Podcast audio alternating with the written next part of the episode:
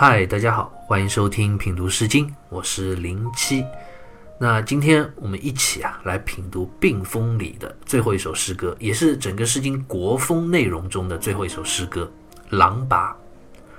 《郎拔》这首诗歌是一首非常短小的赞美诗，文字一共只有两段四句话，但如果我们能够细细品味这首诗歌的话，可以从中感悟出非常深刻的意涵和道理。那诗歌两段，我们先来一起分别读一下诗歌分别两段的第一句：“狼拔其胡，宰治其尾；狼治其尾，宰拔其胡。”狼这个动物啊，我们现在应该是非常熟悉。我们在我们现代人眼中啊，狼不算是一个名声很好的动物形象，好像是一种冷血无情、贪婪阴险的代表。啊，很多成语啊，比如狼心狗肺、狼狈为奸，都是用狼这个动物来做一个非常负面的比喻。但还是那样一句话啊，《诗经》里的诗歌啊，都是距离我们几千年前的古人他们所创作的，在当时古人的眼里，狼的形象其实未必是像现在这么负面的。狼在古人眼中啊，其实它也代表了勇敢、凶猛。而且因为狼都是成群出没的嘛，所以在古人眼中啊，狼也有一种团队精神和忠诚的特质。很多古老的游牧民族啊，其实还是以狼作为他们的一个图腾的。而且我们人类忠诚的伙伴狗，也是源自古人对于狼的驯服而来。所以在古人眼中啊，狼未必是如今这样负面的一个形象的动物。那这点大家千万不能先入为主。狼拔其胡。拔这个字呢是踩踏的意思，胡这个字啊，朱熹在《世纪传》里就解释说，胡汉下悬肉也，意思就指狼它脖颈下面垂下的肉。这句话就讲，因为狼啊，它脖子下面有赘肉嘛，所以狼在往前走的时候，它的脚就会不小心的踩踏到自己脖子下的这块赘肉。那接下来，宰至其尾。至这个字，毛氏里就解释为夹，就指走路的时候被绊倒、受阻碍的这样一种意思。那这句话就是讲，狼这种动物，它往后退的时候呢，因为它的尾巴很粗很大，就很容易被自己的尾巴给绊倒。那诗歌接下来第二段的这第一句啊，基本上也是相同的这个意思，只不过颠倒了一下表达的顺序。狼治其尾，宰拔其胡，看就前后颠倒一下。那我们看啊，诗人在诗歌开篇就在讲狼行走的这个状态，这当然是诗歌的一个借物起兴。那诗人他究竟想要通过这个狼行走的状态表达一个什么样的内涵和隐喻呢？这其实很好理解，诗人在这里讲的这只狼往前走会踩到自己脖子下的赘肉，往后呢会被自己的尾巴所绊倒，其实就是想要表达一种。人啊，陷入了窘困的境遇的一种状态，进也不是，退也不是，进退两难，这种比较尴尬的处境。那是谁陷入了这种进退两难的困境呢？他又是如何面对这样的窘困的处境的呢？我们就要接着往下看诗歌分别两段的后一句了。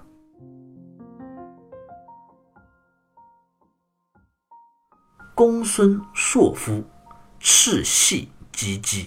公孙硕夫，德音不暇。公孙硕夫，我们看“公孙”这两个字，就道出了诗歌所要描写的真正主人公的身份了。公孙啊，并不是一个具体的人，而是一个当时古人身份地位的表达。先秦的时候啊，经常会用公子、公孙这样的称呼。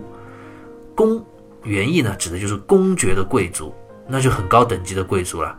在先秦时候啊，就通常用来尊称那些诸侯级别的贵族，所以公子顾名思义，那就是诸侯之子；公孙呢，那就是诸侯之孙，所以指的就是贵族的后代，出身高贵的诸侯子弟。所以这里啊所讲到的公孙，指的也是这样一位身份高贵的贵族，但他是谁，诗人他没有明说。但是啊，这也没关系，虽然我们不知道他是谁。但他是一个怎样的人？诗人在下面的诗句中啊，就给我们读者做了一个详细的交代。公孙硕夫，硕夫二字啊，马瑞辰在《毛氏传简通释》里就解释说，硕夫者，心广体胖之相，意思就讲硕就指大的意思，夫呢是指一个体态形象，硕夫就指这位公孙啊，他的体型非常健硕，身材呢有一点胖，在古代啊是以大以胖为美的。古人都说啊，心宽体硕，就是这个人他心情宽阔，没有乱七八糟的坏心思。一般来说啊，就身体身材都会胖一点，不像我们现在走在路上啊，你碰到一个朋友，你说哎你最近胖了，那人家心里可能老不高兴了，背不住心里还骂你呢。你说谁胖呢？对不对？但我们现在啊是以瘦为美的，跟古人不一样，古人是以胖为美。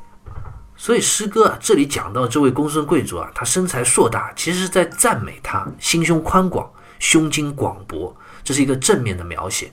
那接下来赤系极己，赤系二字，毛氏就解释说，赤系人君之盛具也，指的就是古代贵族所穿的非常华贵的鞋子，因为它是红色的，所以叫赤系。这鞋子可不是一般的场合穿的。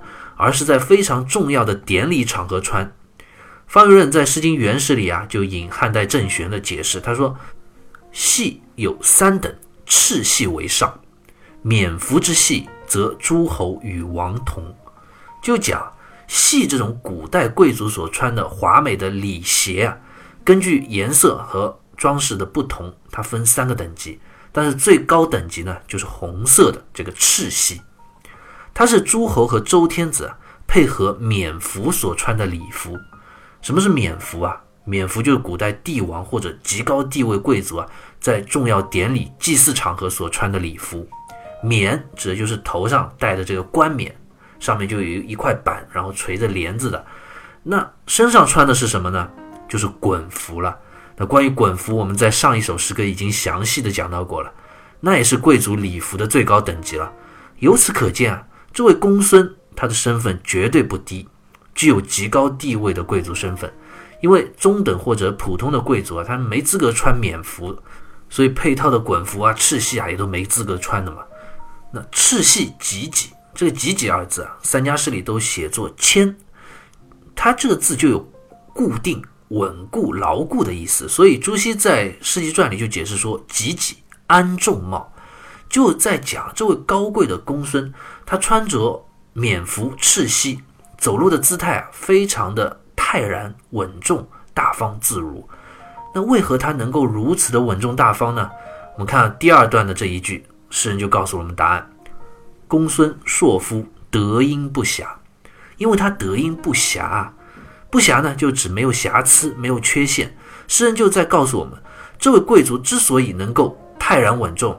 其背后的原因是因为他内在的德行非常的高尚，他没有任何的瑕疵，他内心是如此的正直有德，那外在所表现出来的也就自然泰然自若了，大方得体，这就是一种由内而外的品质的彰显。那诗歌读到这里啊，整首诗歌所要表达的主旨，我们也可以大致把握了。诗歌两段，刚刚第一句，其实诗人啊通过一只狼进退两难的。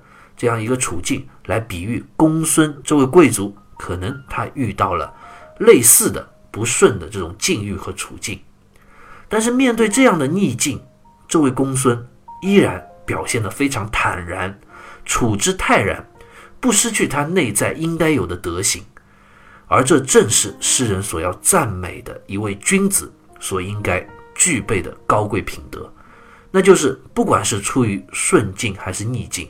一位真正的君子啊，都能够处之泰然，处变不惊，不失其德。《琅琊》这首诗歌到这里啊，我们就已经读完了。诗人通过诗歌赞美了这样一位处于危难困境中依然可以保持泰然自若的这样一个高尚的君子。如果我们还记得上一首诗歌《九玉》，其实啊，这两首诗歌所描写这个主人公。好像有相似之处。那上一首诗歌《九玉》啊，是一首留客诗、挽留诗，诗人依依不舍、极力的去挽留的，也是这样一位身处困境的高贵的君子。而且那位君子啊，他身穿的是衮服嘛，也是一位地位极高的贵族。我们今天读的这首诗歌，他穿的是赤系，也是地位极高。所以这两首诗歌啊，所描写的对象，是不是同一位君子贵族呢？诗人啊，没有给我们明确的答案，但历史上主要的解读有很多都认为这两首诗歌所赞颂的主人公都是同一个人，而且很多都说就是周公旦。当然，这种说法未必准确，大家也可以有自己各自理解嘛，只是做一个小小的猜测。但无论这首诗歌所赞颂的主人公他是谁，诗人通过他所要告诉我们读者的一个道理，却是非常明显的，那就是真正的君子是拥有一份泰然自若的心境的。其实我们一直讲君子啊，我们从开始读《诗经》第一篇《关雎》就开始讲到君子了，一直讲到现在，我们每个人都想成为君子，但是君子啊，真的不好当。自古以来啊，都是君子多掣肘，小人多得逞。君子总会遇到各种各样的障碍、艰难的处境，原因就是因为君子是有内在气节的，是有自己的道德操守的，是坚持公义的，有所为有所不为。但小人就不一样了吗？小人通常就是顺势趋利、违心奉迎别人。所以自古以来啊，你要成为君子啊，这条路。都是充满荆棘和艰辛的，就像我们这两首诗歌里所描述的一样，进退两难，逆境窘迫。君子的道路啊，就是一场人生艰苦的磨练。历史上也有太多太多这样例子了，我就简单举两个。比如说孔子吧，他一生也是困顿艰辛啊，他自己到最后都开玩笑，说自己就好像是一只丧家之犬，就像一只狗一样，狼狈不堪。那还有个例子，比如说汉代的司马迁，他写了旷世之作《史记》，但他的人生呢却是很悲惨的。他遭遇了极大的不幸。他为什么不信啊？熟悉司马迁这个人的大家都应该知道，就是因为他在皇帝面前为李陵说了几句公道话嘛。当时所有的人都为了讨好汉武帝，站在那里说李陵的坏话。就在这个时候，只有司马迁他一个人勇敢地站出来。为什么？因为他是君子。他要坚持公义，他要为李陵说几句客观公道的话。那说白了，李陵这个人他自己也说，我跟他也不熟。那最后的结果是什么呢？那些所有奉迎汉武帝、责骂李陵的人都升官发财了，只有司马迁被处以宫刑。那常人就会问啊，难道司马迁傻吗？他为什么要去为一个他根本就没有什么利害关系，甚至不太熟的人去说公道话？最后甚至差点搭上自己的性命。那历史上类似这样的故事还有很多很多，数不胜数啊！包括放到我们现在也有很多类似这样的事情。那再往深了思考一个问题：既然自古以来这么多的事例都告诉我们，君子是如此的艰难，你看做小人多得意啊，只要讨好讨好皇帝，那就升官发财了。那为什么还要去当君子呢？这是值得我们每个人思考的一个问题啊！也是对我们每个人一个人生价值观和人生走向都非常重要的一个抉择性的问题。我们也是放到《诗经·品读国风》的最后一篇来讲到这个问题。既然君子难当，那为什么我们还要去当君子呢？关于这个问题啊，我想还是引用《论语》里的一个故事。《论语》里就记载这样一个故事啊：孔子他有个学生叫司马牛，他有一次就问孔子，他说：“真正的君子应该是怎样的？”孔子就回答他说：“啊，君子不忧不惧。就讲真正的君子，他的内心是没有忧虑，也没有恐惧的。”司马牛就觉得很奇怪，难道内心没有忧虑和恐惧的人，他就能算是君子了吗？孔子就解释说：“啊，内省不疚，夫何忧何惧？”意思就讲，真正的君子，他所做的每一件事都是符合公义和道德的。当他反思自己行为的时候啊。如果任何一件事情都是正确的，那他还有什么可以去忧虑、可以去害怕的呢？这其实啊，就是一种内心的坦然。趋炎附势的小人，他们就不一样了，他们总是在为利益而忧心忡忡。今天啊，想着哎呀，我要巴结这个人，能够得到点什么好处；明天想着我要奉承那个人，能捞到点什么。他们内心啊是没有安宁的时候的。这就是人为什么要努力成为君子的真正原因所在。为的就是那一份坦然自若，那一份心安理得。我们经常把心安和理德放在一起说嘛，只有理德了，你才能心安。所以君子的道路啊，虽然我们看有时候是很窄的，有时候是很艰难的，但是它却能够越走越宽，而小人的道路呢，可能一开始看上去是宽的，是有利可图的，但是越往后啊，只会越走越窄。